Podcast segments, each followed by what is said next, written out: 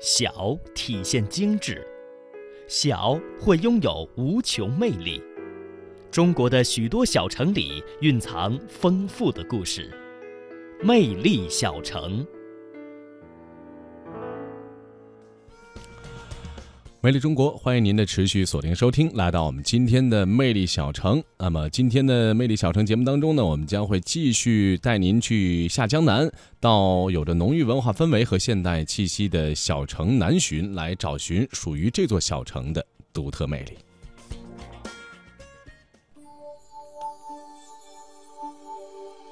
眼前的蚕足以打破人们的常识，它的体型仍是家蚕大小。但体色却不是人们熟悉的白色，而是黄色。将速度加快六十倍，原本透明的蚕丝也和身体一样变成了黄色。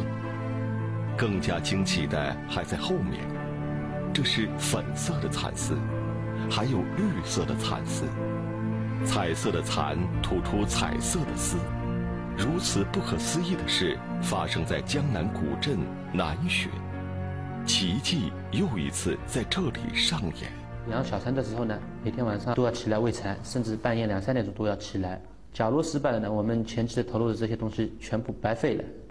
但是我们还是得继续做下去。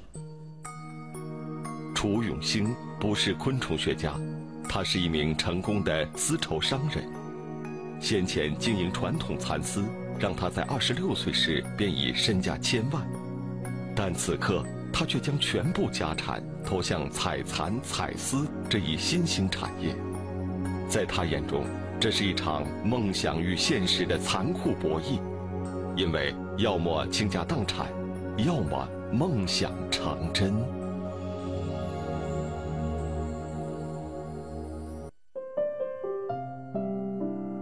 永兴的家乡是浙江省北部一个名叫南浔的古镇。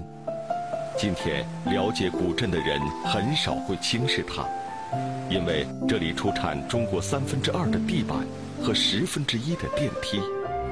南浔人都明白，只要将资金投向这两门红火的产业，将会赚取巨额财富。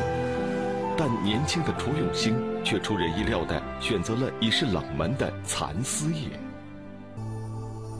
小桥流水，亭台楼榭，在古镇的中心，一切依然维持着一百年前的模样。在很多人看来，选择冷门的楚永兴，正是想找回一百年前的那个辉煌。因为这座古镇在当年正是因蚕丝而富甲一方，雄踞一地。这座张氏旧宅便是例证。对于这座宅院，沈家允倍加珍惜，因为废弃太久，被称作“南浔活字典”的沈家允作为顾问负责修缮。修缮期间，几位法国朋友不经意的发现，让他大吃一惊。当时呢，我们正在清理，但是我还没清到这个这个部位。然后呢，就把这些东西，他们全部把它拿开，拿开来，古代发现，在这个时候，当时上面都是风景油画，而且他说这是都是法国有名的画家画好以后才复制上去的。所以他们呢，马上毫不犹豫的把手里这个口袋里拍拍拍的手炮，啪啪的在上面擦。当时我在边上非常感动啊，擦，这手炮就马上就擦了。然后呢，把这个相机，呃呃录像机，把它全部一遍遍把它。拍下来，他说：“哎呀，我们在中国发现这个东西，真是一一一个奇迹。”他说：“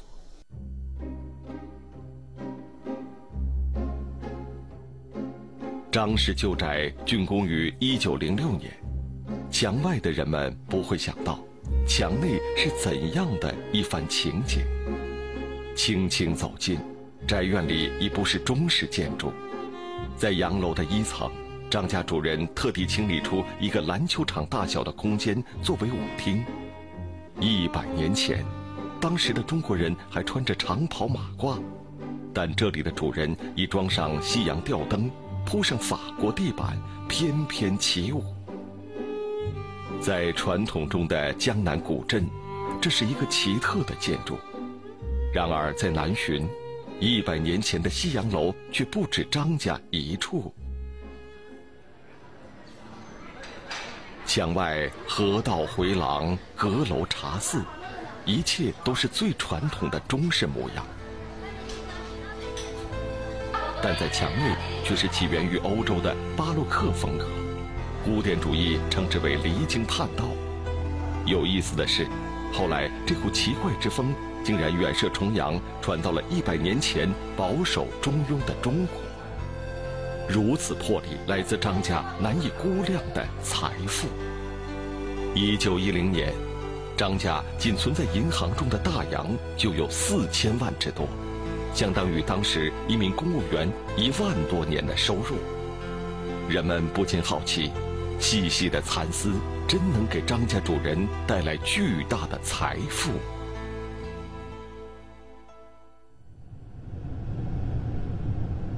像古镇先辈一样，楚永兴每年都会往返乡下五次：春夏、早秋、中秋、晚秋。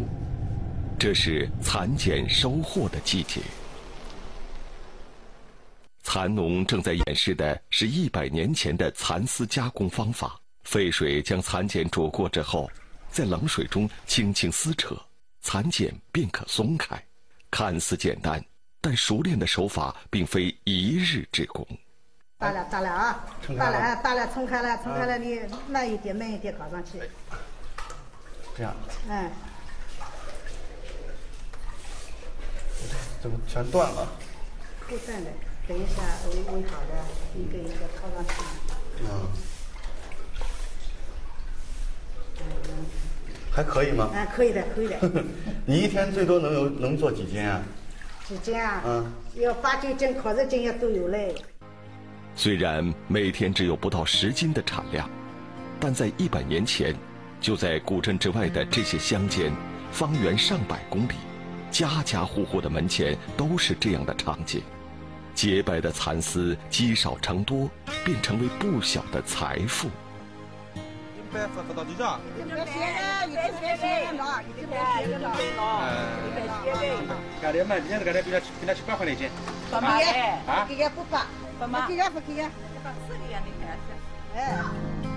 一百年前，就是在这样的讨价还价声中。连同张家主人在内的无数古镇丝商，就是以这样的方式将一批批蚕丝从蚕农手中买走。只不过今天，白色的蚕丝添上了颜色。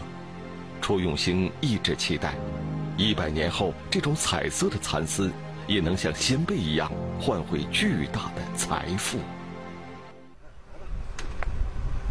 苏州大学九零二号楼。虽然距离南浔五十公里，但却与古镇蚕丝业的今天紧密相关。每天，昆虫学家司马杨虎都会仔细查看实验中的这些蚕，它们之中的一部分来自人工养殖，一部分却来自自然的馈赠。像这种彩色茧的话，它是本来自然界就有的。这个很小啊。对对，它茧子很小。自然界本身就有这种特别小的。带颜色的，对对对对对对对。哦。但是呢，如果说我们要使它产业化的话，像这种剪子，它就不行。产量。对，我们必须要不断的进行改良。啊，这是家产的。对，普通的白剪的剪子有这么大，那么它们两者之间差别非常大，是吧？那么如果说我们要使它产业化，就是要使它裁剪大小要跟它差不多。它要有它的颜色。对。它要有它的大小。是的。啊。彩色蚕茧是自然的馈赠，然而体格太小；白色蚕茧是历史的礼物，但却没有颜色。将两者合二为一，司马养虎持续二十年才研制成功。而楚永兴虽然没有等待太久，却是第一个吃螃蟹的人。多年来，因为传统蚕丝没有太多的利益。蚕农渐渐放弃这门古老的谋生方法。当楚永兴迫不及待地从实验室取回半成品的彩色蚕种时，他想到的是古镇的命运。我们南浔古镇是靠蚕丝发展起来的，要是没有蚕丝，就没有我们南浔古镇的。要是这个蚕丝历史啊，到了今天断掉了，那是很可惜的。即使我不去做，也有别人会去做的。那么我刚好有这样一个养彩丝的机会，而且那个彩丝的那个经济效益呢又比较高，所以慢慢的做起来了。